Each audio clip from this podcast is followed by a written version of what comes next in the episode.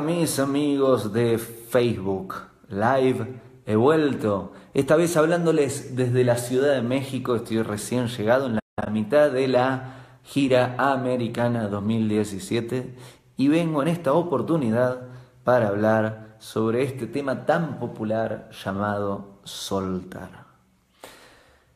Esto me tiene un poco, un poquito... Mm, ¿Estamos bien?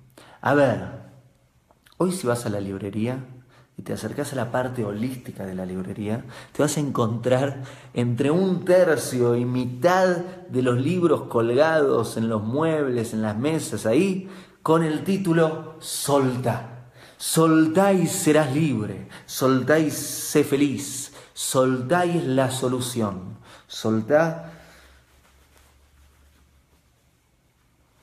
y la la la la la la la la.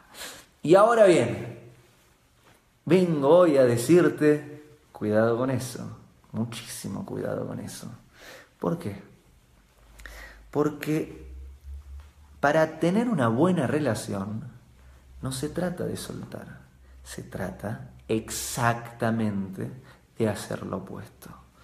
Para tener un buen trabajo no se trata de soltar, se trata de hacer exactamente lo opuesto.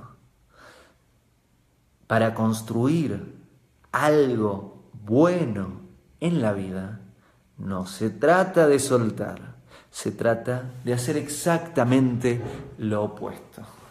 Entonces nos acabamos de meter en un nuevo problema. ¿Y cuál es ese problema?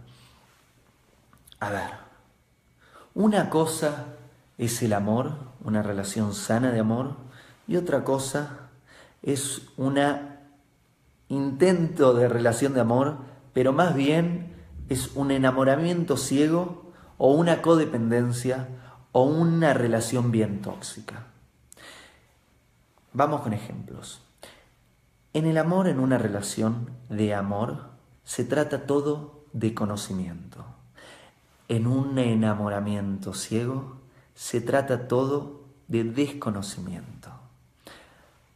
En el amor, en una relación de amor, se trata todo de cercanía. En un enamoramiento ciego, se trata todo de distancia. El amor, una relación de amor real, se trata de esfuerzo, de trabajo, de libre voluntad, de decisión en un enamoramiento ciego, no tenés control sobre tus actos, no hay decisión, no hay libre voluntad. Más bien te colocas en una espiral descendente, donde estás cada vez más loco, más loca, perdés control de tus actos, de tu vida y frecuentemente empezás a sufrir mucho. Y tapás ese sufrimiento por una ola de ilusión. Y vos decís, la estoy pasando muy bien, cuando honestamente le estás pasando muy, muy, muy, muy, muy, muy mal. Pero, ¿por qué te quedas ahí? Porque tenés una gran ilusión, tenés una gran fantasía, tenés las expectativas de esa imaginación, de esa... Ah, que así se va a dar. Ahora bien, esta distancia, esta diferencia entre el enamoramiento ciego y una relación sana de amor, podemos hacer una lista enorme, ¿eh? enorme. En una relación de amor sana, tu vida mejora. En un enamoramiento ciego, tu vida empeora. En una relación de amor sana, si vos te observás desde afuera, vos te sentís feliz con tus actos porque estás mejorando en todas las áreas de tu vida.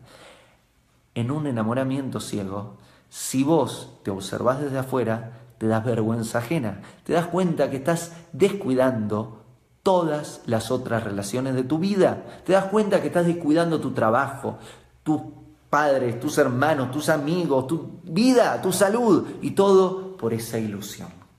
Entonces, volvamos al tema en cuestión de esta charla. Soltar o no soltar, y vas a la librería y tenés empapelado todos los libros que dicen soltá y serás feliz. ¿Y sabes qué? Tienen un poco de razón si están hablando de acá, del enamoramiento ciego. Pero si estás hablando de una buena relación, te están dando la recomendación exactamente opuesta. Te están diciendo cómo no lograr una sana relación. ¿Por qué? Porque en un enamoramiento ciego, la única salida para crecer, ¿cuál es? Es soltar. Y ahí tienen razón. Si estás en el espiral descendente de un enamoramiento ciego, una codependencia o una relación tóxica, al final tu salida y la forma de crecer es soltar.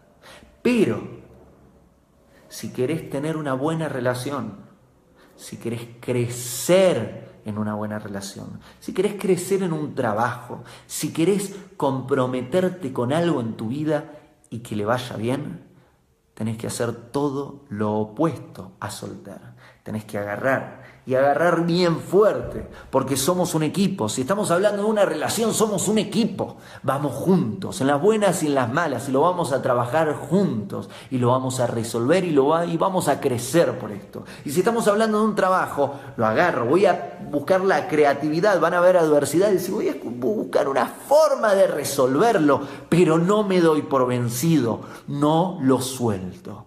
Si vos vas de este lado, con la idea de soltar y decís, ay, quiero construir una sana relación soltando. Ay, quiero construir una sana relación soltando. Bueno, ¿sabes qué pasa si llegas a hacer eso? Catapum, no funciona la relación.